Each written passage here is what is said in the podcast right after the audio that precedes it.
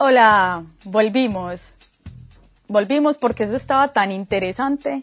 Gracias, Parce, a todos los que se quedaron conectados todo ese rato. Qué cantidad de gente, en serio.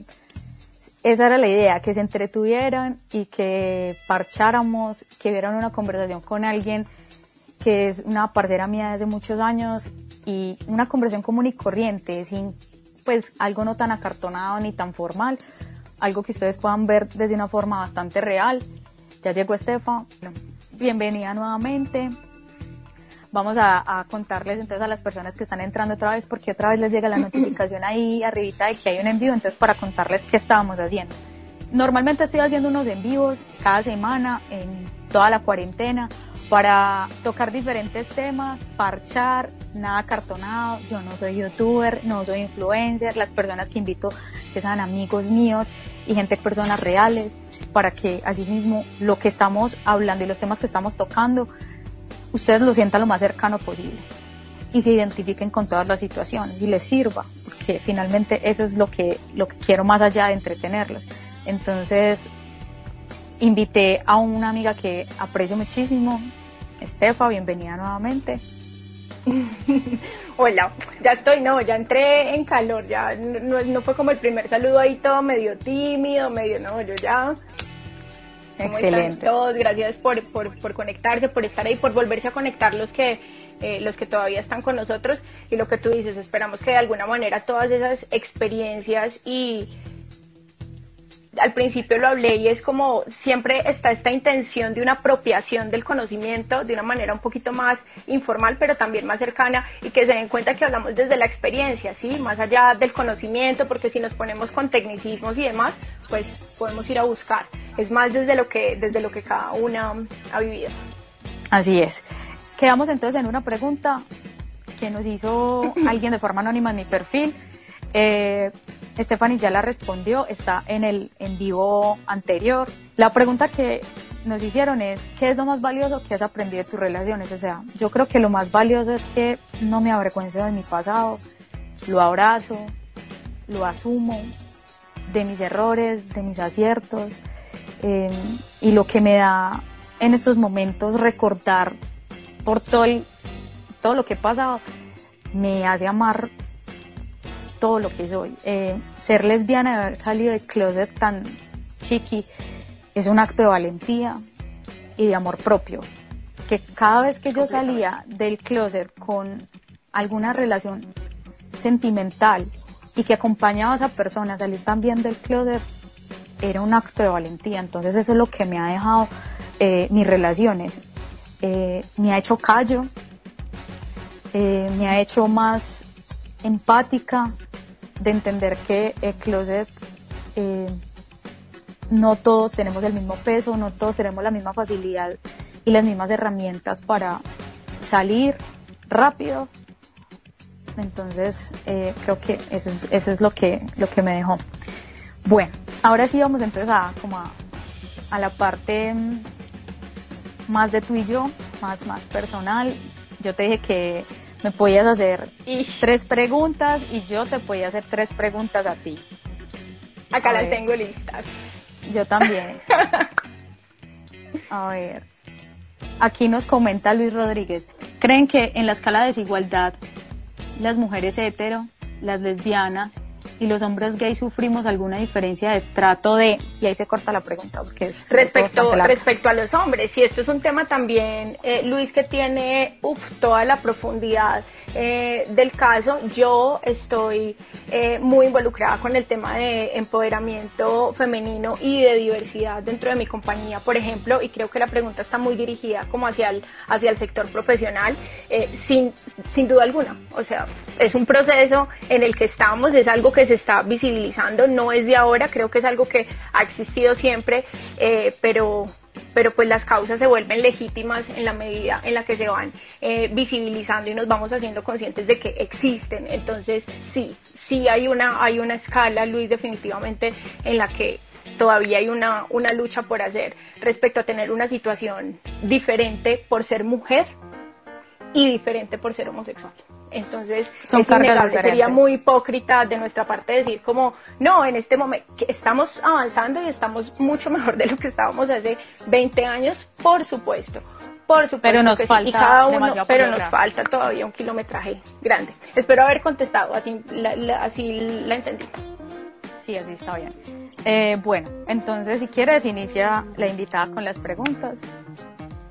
Bueno, bueno, yo tengo yo me tomé muy en serio la, la, la pensada.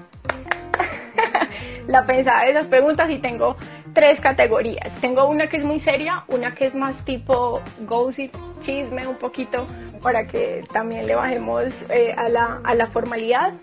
Y, y, otra que tiene que ver pues como con cultura general eh, lésbica, por decirlo de alguna manera. Entonces, o sea, ¿quién quiere ser millonario lésbico? Ok. Voy a... por 500 puntos. Em, bueno, la primera, la primera es la, es la seria y es qué es lo mejor que te ha pasado eh, de estar en este momento en un movimiento de activismo de la comunidad LGTBI más seria, porque te veo de un tiempo con incluso con el tocar este tipo de, de, temas en tus, en tus en vivo, eh, te he visto también en, en, escenarios políticos importantes, entonces yo quisiera que nos compartieras qué es lo más, qué es lo mejor que te ha pasado desde que estás en ese, en ese escenario, con qué te has encontrado, que hayas dicho como, uff. Creo que lo más, lo que me dejó, todo esto que, por lo que he pasado, creo que más o menos desde hace un año larguito, es que entendí mi privilegio discerní mi privilegio como mujer blanca, como lesbiana, para poner al servicio a los demás las herramientas que tengo. Y eso me ha permitido darle visibilidad a, a la población LGTBI.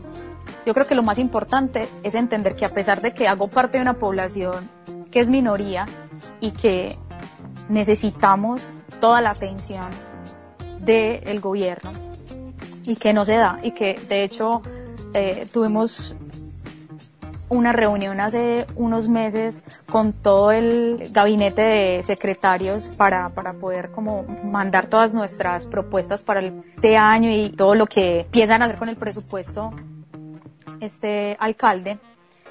Y en realidad no tomaron en cuenta absolutamente nada, pero sin embargo pues seguimos en la lucha y entender que mm, a pesar de esa lucha que llevamos y a pesar de, yo nunca me he querido como autonombrar como activista precisamente por el respeto que le debo a los líderes sociales. Yo sencillamente estoy dando visibilidad a partir de lo que soy, a partir de mi nombre, a partir de mis herramientas, pero el activismo se lleva más allá. Y hay personas que en realidad están muriendo por hacer ese activismo. Entonces entender ese privilegio que, tú, que, uno tiene, que yo tengo, por la educación que recibí, por mi profesión, por el lugar donde me permiten exponerme, es lo más grato que he podido recibir de toda esta, de todo este proceso de educación que, que, he adquirido estos meses. Eso, eso es inigualable. Otras lesbianas que en estos momentos eh, pueden estar siendo violentadas en sus casas y más en cuarentena. Yo, por ejemplo, tengo el privilegio de decir que no. Es entender eso, es entender y agradecer.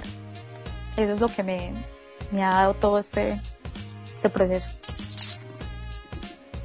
Súper caro, muy chévere, muy chévere. Y gracias, gracias por compartirlo, gracias por compartirlo en tus eh, en tus canales. Yo por mi parte también tengo que reconocer que deslegitimaría absolutamente cualquier acción de activismo diciendo que yo soy activista, sí, o sea, no me, yo tampoco, también es un, es un tema y un, un, papel que me tomo súper en serio y con todo el, el, respeto del caso. Sin embargo, sí creo que hay formas silenciosas de, de, no sé si la palabra correcta sea silenciosas, pero de activismo desde lo que cada uno hace eh, día a día, ¿sí? eso se les llama, con... eso se les llama acciones positivas, que son a partir de tus herramientas, de tus medios, dar visibilidad. Fue pucha, con una camiseta, con la bandera. No tenés que salir con un mensaje y con un megáfono, con solamente una persona que te vea en el metro. con esa camiseta algo le vas a mover. Y hay personas que piensan que ese tipo de activismo y acciones positivas son cosas para llamar la atención. Claro que sí, y para incomodar, y muchísimo. Claro. Porque si no incomodamos, no vamos a transgredir, ni vamos a llevar el mensaje. Total. Yo tengo eh, eh, la fortuna tú lo dijiste, somos muy privilegiados y uno de los más grandes privilegios que tengo yo es de ejercer mi, mi profesión en una compañía que permite, permite la visibilidad de todas Yo estas, también. De todo este tipo de, diversidad y demás. Me siento sumamente eh, afortunada y por eso digo que desde esas acciones positivas, gracias por el tecnicismo, me parece muy importante empezar a usar las palabras correctas, desde esas acciones posi- eh, positivas de empoderamiento de las mujeres, de la diversidad y demás, siento que cada uno en la posición en la que está, estamos en posición de hacer algo. ¿Cuáles son las lesbianas eh, que te representan? O sea, las lesbianas que vos admirás. Pero tienen que ser lesbianas, no mujeres eh, por ser mujeres, no. Que lleven la bandera de alguna forma. Ay, María. Ah, Uno siempre, uno, uno de este tipo de preguntas siempre cree que tiene la respuesta súper clara y no, esas son, esa uno le toca, le toca echar, echar cabeza porque realmente son muchas, porque he sido muy consciente de mi, de mi sexualidad desde siempre, entonces he tratado de, eh, de, de consumir, si se puede decir de alguna manera, y de, de, de, de, valor, de preponderar dentro de mis consumos lo que sea que venga de mujeres lesbianas, escritoras, cineastas y demás. Pero, pero pues no me voy a poner demasiado trascendental. Les voy a decir como las que, las, las que se me ocurren en el momento. Admiro muchísimo y creo que es una lesbiana que me representa. Ellen DeGeneres eh, y Megan Rapinoe. O sea, creo que ojalá fuera la deportista, la deportista de esta casa es mi Me la esposa, tatúo acá, no me cabe. Pero- Bueno, aquí, aquí.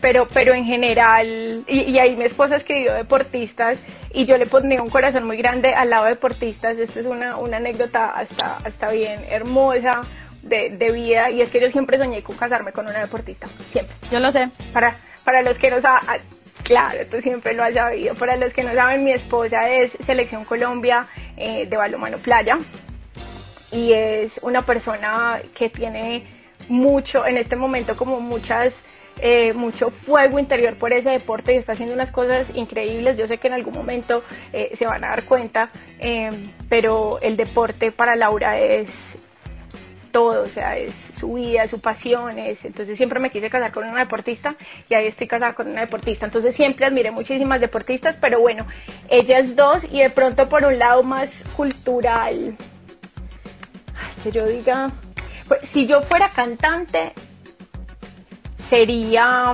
LP. Entonces siento también que es una, una lesbiana que me, que, me, que me representa un poquito. Y tengo un crush con eh, Lena White. La voy a dejar ahí para que la googleen, la busquen. demás. búsquela. Y, y, y voy a cerrar, tal vez esta lesbiana eh, no solamente me representa, sino que es la lesbiana que más amo y es mi esposa. ¡Vámonos Brasil! ¿Qué es ese? Eva Luna y Camilo. Dios, Camilo, ya. jue Me tienen al borde. Mentiras, no. Eh, Allá verdad, está, allá está muerta de la risa. Parce, sabes que a mí, a mí me representa, yo no sé si has escuchado de ella, eh, siempre que hablo de ella, todo el mundo me, me, me dice, ¿quién? Para que la busquen, se llama Ofelia Pastrana. Ofelia Pastrana es una creadora de contenido digital, es activista, es una mujer trans, es fantástica, sabe de todo lo que tú quieras. Ella se, se, se auto autoproclama como la explicatriz, porque ella todo lo tiene que explicar y le encanta. Eh, ella tiene una presencia bastante importante en México, es una de las mujeres más influyentes en México. Ella es de Colombia, es desde acá, es de la familia del expresidente Pérez. Em, pero en realidad pues solo es el apellido, o sea, en realidad ella no hace como mucha, mucho énfasis en, en, en su relación eh, familiar, sino que hace un activismo demasiado, demasiado bonito. Entonces, es, una, es una mujer bastante inteligente, bastante inteligente de quien aprendí muchísimo y sigo aprendiendo porque es el, el canal que más veo en YouTube. Entonces me representa en todos los escenarios, hace comedia, stand-up comedy, um, tiene un show en vivo que se llama La Roja, o sea, es una test, es una test. Y Ellen Page, por favor. Definitivamente. No, es que te, viste, te me, fuiste, te me fuiste todo profundo y yo ahí no, me voy a ir super live para que los que se vayan conectando, no, esta pelada es cool, mentira. Manda, manda, manda tu pregunta pero ahí es, no, pero de hecho, de hecho me la robaste, o sea, arrancaste, yo te iba a rebotar esa, esa pregunta también y era esos, esos personajes eh, con los que te sentías eh, completamente identificada. Entonces, me debes dos, son tres.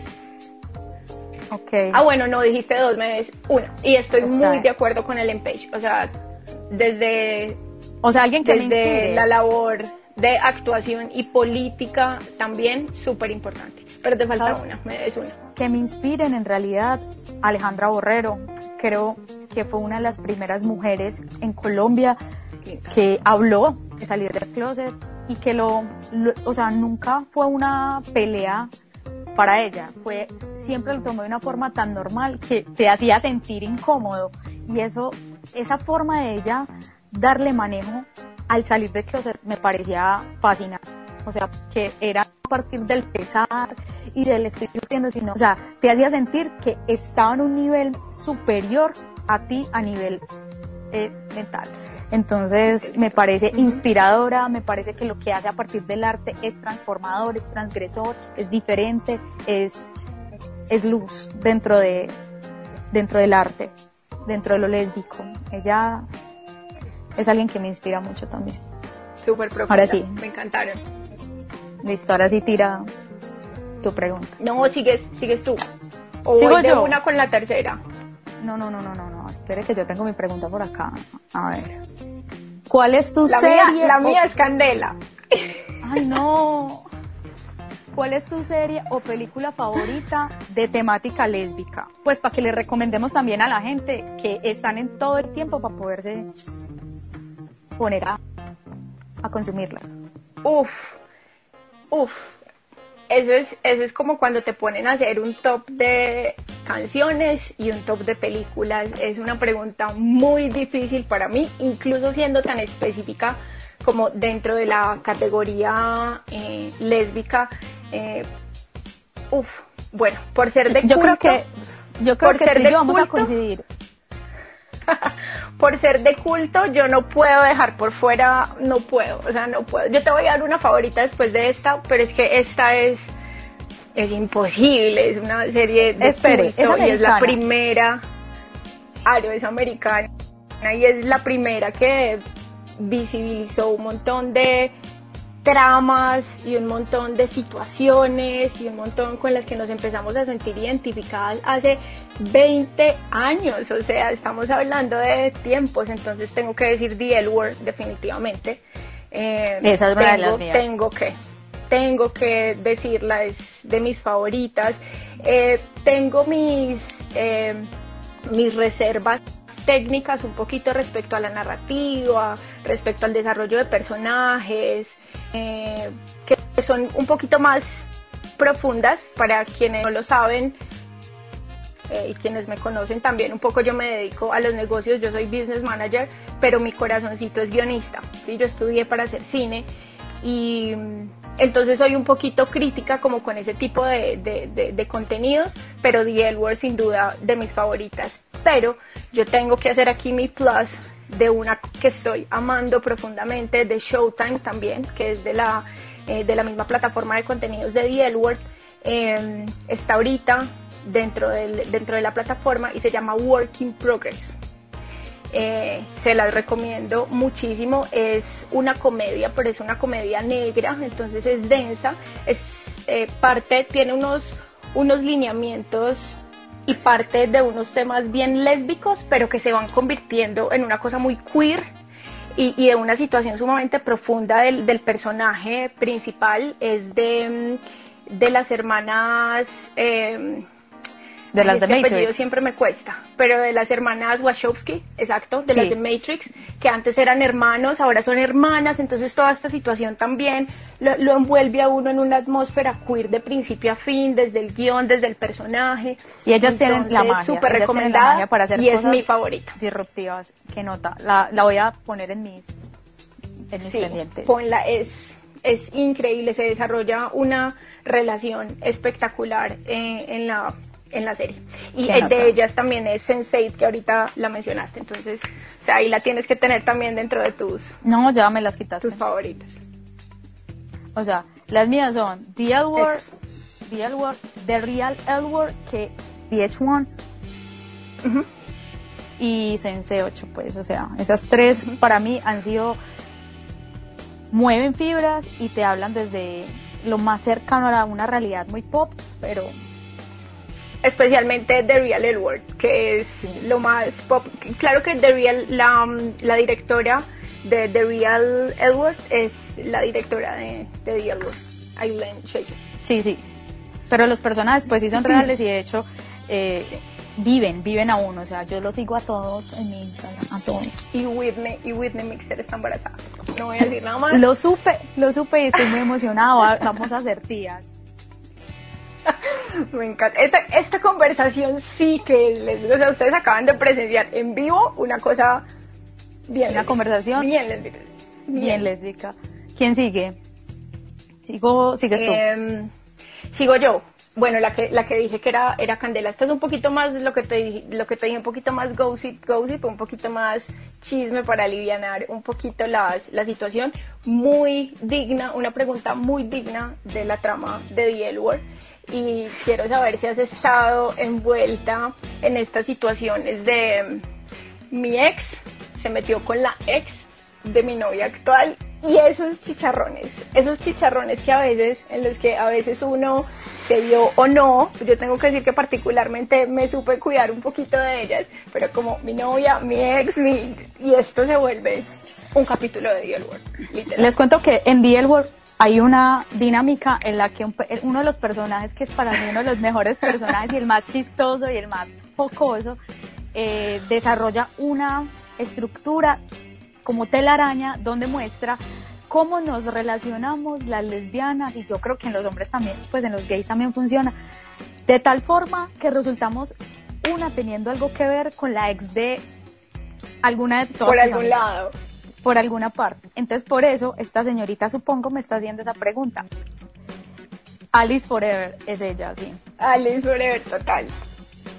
Bueno, para responderte, en realidad yo siempre me he cuidado mucho de eso, mucho, mucho.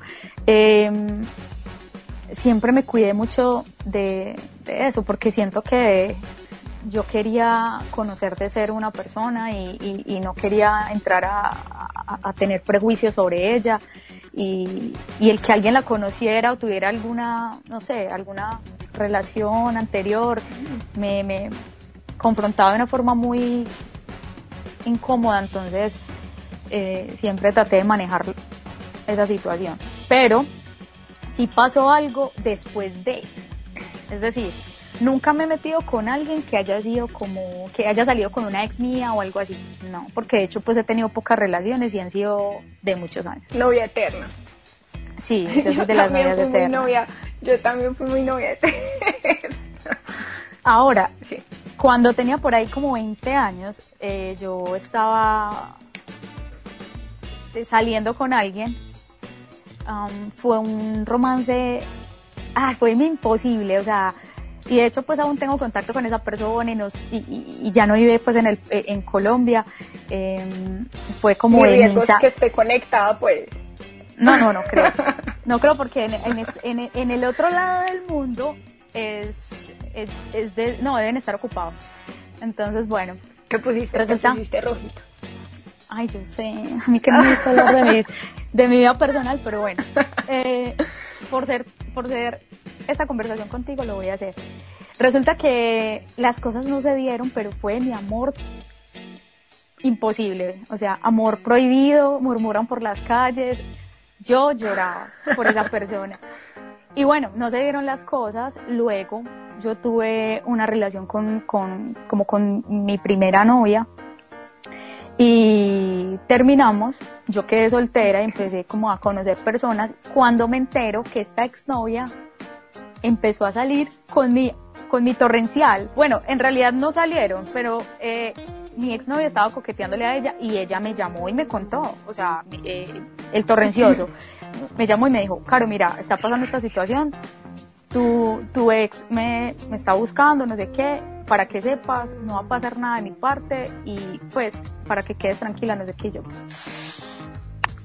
Por eso, eres mi amor torrencioso. bueno, bueno, yo también Pero en realidad tengo que confesar los cruces yo tengo que confesar que también traté de cuidarme mucho de esas, de además porque me lo enseñó Word, entonces eh, desde el primer, primer, primerísimo capítulo, entonces siempre traté de cuidarme mucho, sin embargo, claro, inevitablemente sí me vi, no con ex de mis ex, sino de repente eh, tener alguna, alguna affair en común con, con mis amigas y las quería matar. Ellas, si están conectadas, ellas saben que profundamente en esos momentos yo las quise ahorcar mucho cuando me dijeron, ay, yo salí con esta chica y yo, pero ¿por qué? ¿Pero qué pasó? ¿Qué hicimos mal? no porque me dieran celos, sino porque trataba como justamente de evitar ese tipo como de, de, de, cruces. Pero total. Pero igual también he sido muy novia eterna y, y realmente he tenido, para todos los años que tengo, que tengo bastantes. 28. 26, ¿qué te pasa? Disculpa. Em, he tenido eh, pocas relaciones y muy largas, realmente. Está bien. Sigo yo. ¿Cómo es tu realidad? O sea, ¿cómo es la realidad de nosotros como lesbianas? Porque eso sería uno de los tantos temas que la gente también quiere conocer. O sea, ¿cómo es tu realidad? ¿Cómo vives tú ser lesbiana? Bueno, es una pregunta compleja, pero que sin duda me da pie para decir algo que tenía en el, en el corazón puesto para decir en este, en este en vivo y que quedara en ese podcast. Entonces me encanta que me hagas esa pregunta porque de alguna manera le da forma a esa idea que quería eh, manifestarles más a modo de conclusión, pero creo que tiene todo que ver.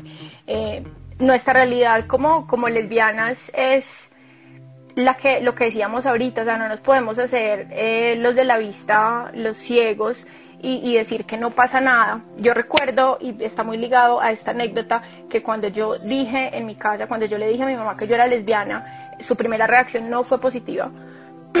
fue un rechazo inmediato hacia, hacia la circunstancia, no por una condición de homofobia ni mucho menos, sino por miedo, ¿sí? Por miedo a lo que me iba a pasar en la vida en general por miedo a que por serlo y, serlo de una manera además tan abierta y tan honesta porque me lo permitieron en mi familia toda la vida, entonces ella sabía que yo iba a salir a ser contestataria, rebelde, a mostrarme, entonces eso la llenó de pánico y dijo como tu personalidad combinado con ser una persona diferente, ah, ah. O sea, es TNT. el, el mayor el mayor miedo posible. Entonces tuvo un rechazo inicial y creo que fue debido a ese, a ese miedo. Entonces creo que nuestra realidad sí es diferente, nuestra realidad sí es, es diferente en, muchos, en muchos escenarios, pero lo más importante y lo que determina, Caro, nuestras condiciones eh, de vida en el futuro, para mí en este momento, eh, de mujeres más jóvenes y para mí en este momento, ya que lo vivo, es estar rodeados de apoyo. ¿Sí? A veces no contamos con esas condiciones de apoyo en el entorno inmediato. Lo ideal es que ese apoyo y ese amor siempre venga de los primeras, de la familia, ¿sí? de las personas del primer círculo de confianza. Del primer círculo. Pero sabemos que no todas las situaciones son así de, de, privilegiadas y no todas las personas tienen ese, ese privilegio. Entonces yo pienso que lo mejor que podemos hacer por nosotros mismos es buscarlo, es buscarlo, pero siempre tratar de sentirnos apoyados, porque el apoyo sin duda alguna hace parte fundamental del éxito que pueda tener una persona en su vida en general. No solamente me refiero al éxito laboral, me estoy refiriendo también al éxito emocional, ¿sí? Así al es. equilibrio emocional, a la paz, a la tranquilidad, al entender que no, no determina tu sexualidad el hecho de tener un trabajo estable o no, de que te guste la fiesta o no, de que te guste el alcohol o no, de que te guste el sexo o no. Entonces, todas esas todas esas, esas situaciones no son, son circunstanciales, no hacen parte de tu identidad sexual. Entonces, lo primero es, es eso, es que nuestra condición siempre va a estar dada por el apoyo del que nos, del que nos, nos rodeemos. Eh, mi situación es sin duda alguna increíble, sí, o sea, a pesar de que, eh, de que sé que ha sido lucha, ha sido construcción y se me va a quebrar la voz, evidentemente yo soy una llorona. Eh, con todo esto, definitivamente es privilegiada, sí, es una condición respecto a la realidad de muchas personas, súper privilegiada. Y que nota porque si no, poner esto en la mesa. Tranquila. Que nota poner esto en la mesa porque hay que, hay que mostrar, es más allá de una foto en Instagram, es más allá de, de, mostrar un collage con el desayuno de, de, tu familia y tu hijo y la dinámica de, del amor de ustedes. Eh, es darle esa, esa, esa, realidad a la gente y entender cómo vivimos nuestro día a día. Mi realidad es por fuera del closet todo el tiempo, siempre, en una búsqueda constante de generar visibilidad en todos mis espacios, en mi trabajo, en, el, pues en el voluntariado que, que, hago, en mi familia, eh, con mis amigos, eh, con mis vecinos en la calle, en el supermercado, porque en realidad me voy a lo, a lo único que me importa en la vida y es, quiero que cuando mi sobrina esté más grande, se sienta orgullosa y se sienta tranquila de hablar con propiedad de la persona que después de su mamá y su papá más la ama. Em, que se sienta orgullosa de quién es su tía, porque mi legado va a ser ella. Em, te lo digo porque no pensé que me fuera a tocar un reto como este, de tener una familiar, una sobrina afrodescendiente, donde ella aún está tratando de identificarse con su raza, donde aún le da tristeza verse al espejo y no entender por qué es de otro color diferente al de sus amigas de la escuela. Es una tarea, es una tarea inmensa que me quiebra también la voz y que me confronta como mujer, como lesbiana y me hace ser empática con ella y poderle decir, yo también soy diferente y yo te voy a ayudar aprendas a levantar de cada situación en la que te caigas y que te pares así. Te voy a dar todas las herramientas. Porque ni mi hermana, ni el papá, ni ninguna otra persona de la familia tiene tan claro que es sentirse discriminado como yo. Entonces siento que ese es mi, mi legado para ella, mi regalo para ella y así vivo yo mi realidad como lesbiana. Tenemos una, tenemos una, una misión generacional bien lindas las dos, ¿sí? Porque también desde mi realidad y desde mi, mi, condición, tener un hijo que está creciendo en una, en una familia homoparental también me, me confronta todos los días con situaciones posibles. Eh, no me han pasado muchas, tengo que ser completamente honesta porque el ambiente en el que está Matías es un ambiente eh, de inclusión en general, pero, pero sí me veo retada a que él ya va a entrar a la adolescencia, por ejemplo. Entonces, eh, estar tan visibilizada como estoy, lo que hablábamos ahorita pone un poquito también, lo pone a uno un poquito también en jaque y en, y en, y en qué tanto estás arriesgando al visibilizar y al...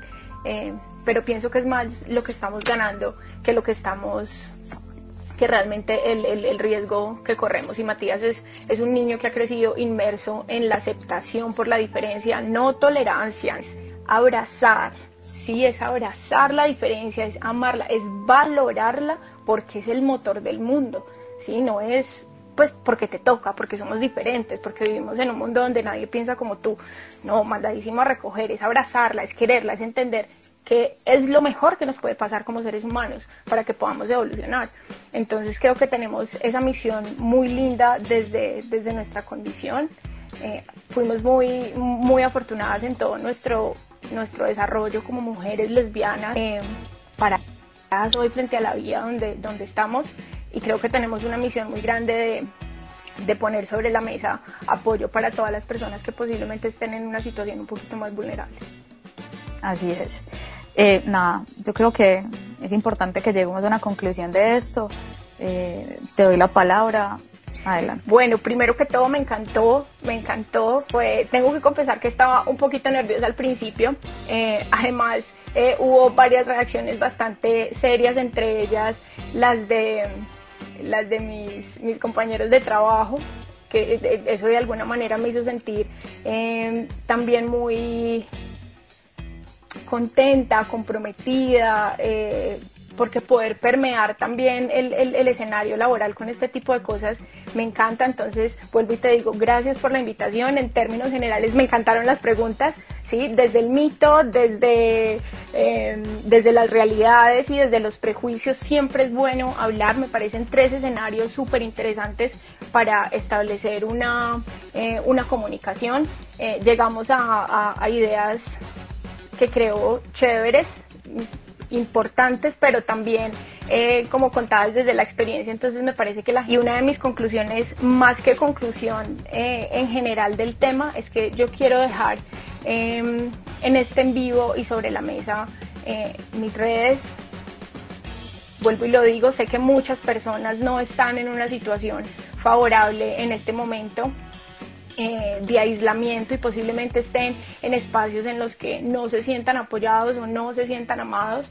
Eh, aquí son abrazados completamente. A veces trato de no ser muy ambiciosa en esos brazos abiertos, no porque no quieran, no porque, porque yo también siento que la empatía me gana y, y, me siento a veces también un poquito afectada en lo personal con, con, las cosas que me cuentan, pero no, no es por eso, me encanta y en la medida en la que yo pueda eh, ayudarlos lo haré, sino porque me parece una responsabilidad súper grande, ¿no? Me parece, a veces hay, hay unas cosas muy fuertes que, que posiblemente necesiten de un manejo mucho más profesional, pero tienen mis brazos completamente abiertos, los abrazo en mi familia, si no es el caso, que tengan el, el, el apoyo en la de ustedes.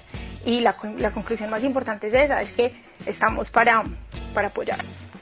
Muchas gracias, Stefa, por todo este rato, por abrirte de esta forma y quiero decir a las personas que están en Medellín, a las mujeres y mujeres trans que están en Medellín, que si están en estos momentos en una situación de vulnerabilidad, se pueden dirigir a la alianza LGTBI, pueden escribir por Facebook, también se pueden escribirnos al voluntariado diverso y se hace todo el, proceso pues como para, para guiar cualquier situación por la que estén pasando.